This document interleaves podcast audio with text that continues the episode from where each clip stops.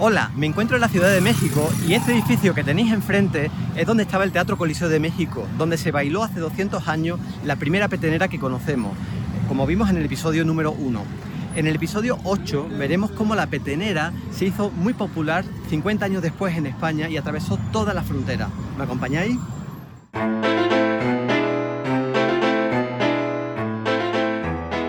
Sonidos escuchados. Sonidos disfrutados. Sonidos bailados. Sonidos relegados hoy al olvido. Pero es posible hacer algo por ellos.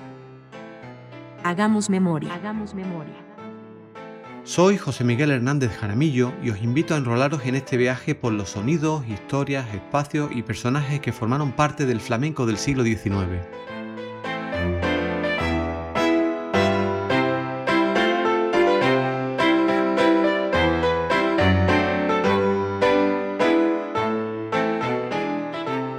Hola, ¿qué tal estáis? Espero que muy bien.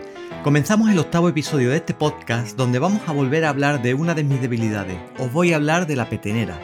Pero antes quería recordaros que os podéis suscribir a este podcast en las principales plataformas como iTunes, Spotify, Google Podcast o iVoox, entre otras. Recordad que también podéis oír y ver cada episodio y dejar vuestras preguntas y comentarios si queréis en el canal de YouTube Sonidos Olvidados en Musicología Creativa. Si recordáis, en el primer episodio de este podcast hablamos que este año 2023 se cumplen 200 años de la primera noticia que conocemos hasta el momento de la interpretación de una petenera. También vimos en ese episodio cómo unos años después de que tuviéramos noticias de las peteneras en México ya habían llegado a España. Pues bien, si a partir de ese momento comenzaron a ser populares en España, realmente cuando hubo una explosión, un boom tremendo de la petenera fue alrededor del año 1879. Y precisamente por algo se acuñó el término el año de las peteneras, que debió rondar ese año. En esto ni consenso, algunas personas consideran que fue ese año de 1879, otras que fue el 78, otras el 81, etc. Demófilo, por ejemplo, refiere al año 1879 como el año a partir del cual las peteneras se pusieron de moda en Sevilla. Ya teníamos noticias anteriores a esa fecha de la práctica de la petenera en Andalucía. En el relato Escenas andaluzas de Serafín Esteban Escalderón a principios de la década de los 40, nos narra cómo el mítico cantaor El Planeta ya cantaba las perteneras en una fiesta en el barrio sevillano de Triana. ¿Y cómo sonarían las peteneras de esa época? Había una copla en particular que era muy característica de las peteneras, y la encontramos en la mayoría de peteneras de esa época. Es la siguiente. Señor alcalde mayor, no prenda usted a los ladrones, que tiene usted una hija que roba los corazones. Quizás os suene esta copla, pues actualmente se suele cantar por tango después de que la popularizara por este estilo Camarón de la Isla. Las coplas de las peteneras de esa época contienen cuatro versos, y entre el tercer y cuarto verso se solía cantar un quinto verso de la forma Niña de mi corazón o Soleá triste de mí, por ejemplo. En cuanto a la música de las peteneras sobre ese año de 1879, era bastante, digamos, homogénea en cuanto a la melodía de su canto, de hecho, todas tienen una línea melódica muy característica y reconocible. Y como yo no sé cantar, vamos a escuchar ese cante interpretado por un clarinete, para que os podáis imaginar cómo sonaba este cante de petenera. Los que estáis viendo el episodio en el canal de YouTube Sonidos Olvidados en Musicología Creativa, podéis escuchar esta melodía con la letra de cada verso a modo de, digamos, karaoke, por si os animáis a cantarla. Vamos a escuchar la petenera.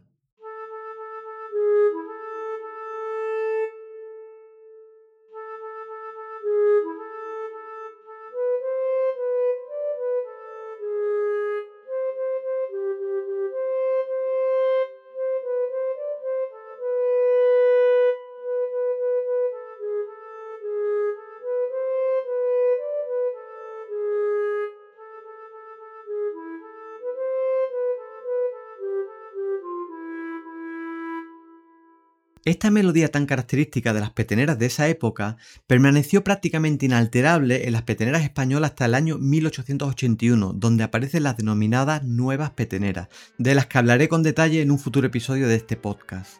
Esta copla la podemos encontrar, como digo, en multitud de peteneras del siglo XIX, incluso de principios del siglo XX. Seguro que la identificáis en este fragmento de una petenera de mi paisano, el sevillano Luis Leandro Mariani.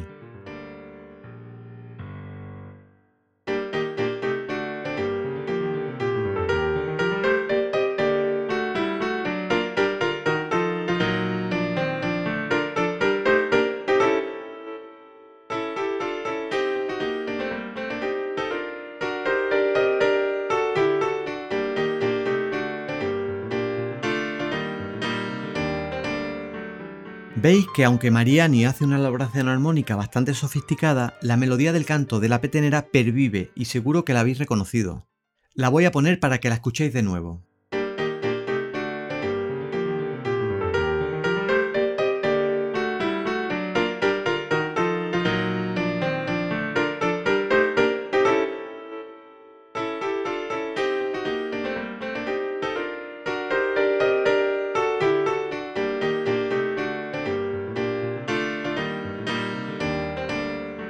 Pues a partir de ese año de 1879, la petenera se va a popularizar como la pólvora en toda España, además en muy poco tiempo, y se va a convertir en una de las canciones más populares de la década de los 80, si no la más popular. Hay innumerables referencias a esta efervescencia de la petenera, y cómo había peteneras hasta en las sopas.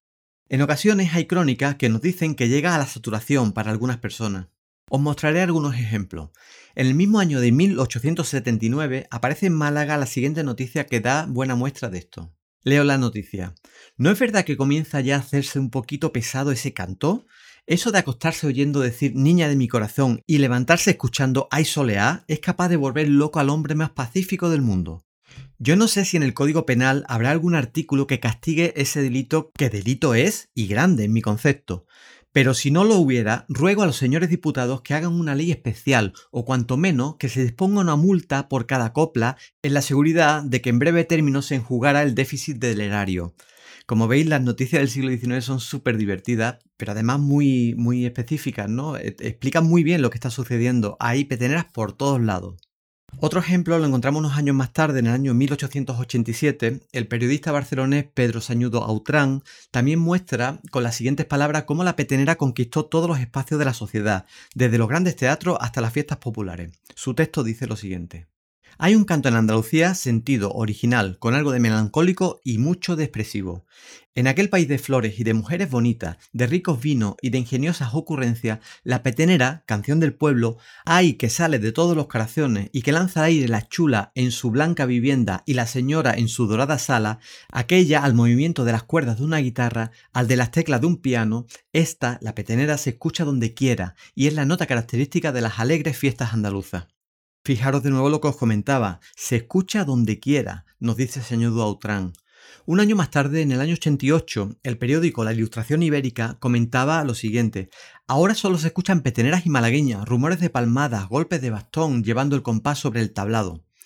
Bueno, este texto hace referencia a lo que estaba de moda en España en esa época. Como vemos, las peteneras junto con las malagueñas parece que son los cantes más populares del momento. Los motivos de esta repentina popularidad no están 100% claros y pienso que se debe a varios factores que se conjugaron en el momento adecuado. Aquí hay mucho por investigar aún, pero está claro que la popularidad de la petenera viene de la mano con el auge del llamado flamenquismo, que fue, digamos, promovido en cierto modo desde la restauración del año 1875, especialmente por los gobiernos del conservador Cánovas del Castillo. En esos años se sucedieron en España una serie de gobiernos alternos entre el Partido Conservador de Antonio Cánovas del Castillo y el Partido Progresista de Práxeles Mateo Sagasta. Pues bien, percibo que en los gobiernos conservadores hubo más permisividad y en cierto modo cierto apoyo velado con lo que rodeaba al flamenquismo que con los gobiernos progresistas. Por ejemplo, en los gobiernos progresistas se trató de limitar, incluso prohibir, las representaciones hasta altas horas de la noche en cafés cantantes por los altercados de orden público que a veces conllevaban, mientras que en los periodos donde gobernaban los conservadores fueron bastante más permisivos en este sentido. Sea como fuere, hubo muchos efectos de esta fulgurante popularidad de la petenera. Una de ellas fue la rápida expansión geográfica que tuvo. Y para ello, el principal medio de diseminación fueron sin duda las personas que las interpretaban artísticamente sobre escenario. Artistas de todo tipo y escenarios de todo tipo, desde grandes teatros a improvisados escenarios en pueblos, aldeas, ventas, etc.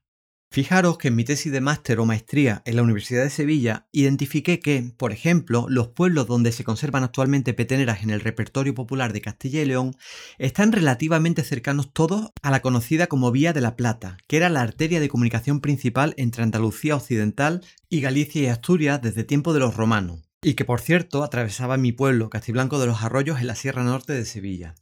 Esas vías de comunicación eran empleadas por los músicos o compañías itinerantes que iban de pueblo en pueblo llevando las novedades que iban triunfando en los escenarios urbanos de las grandes ciudades.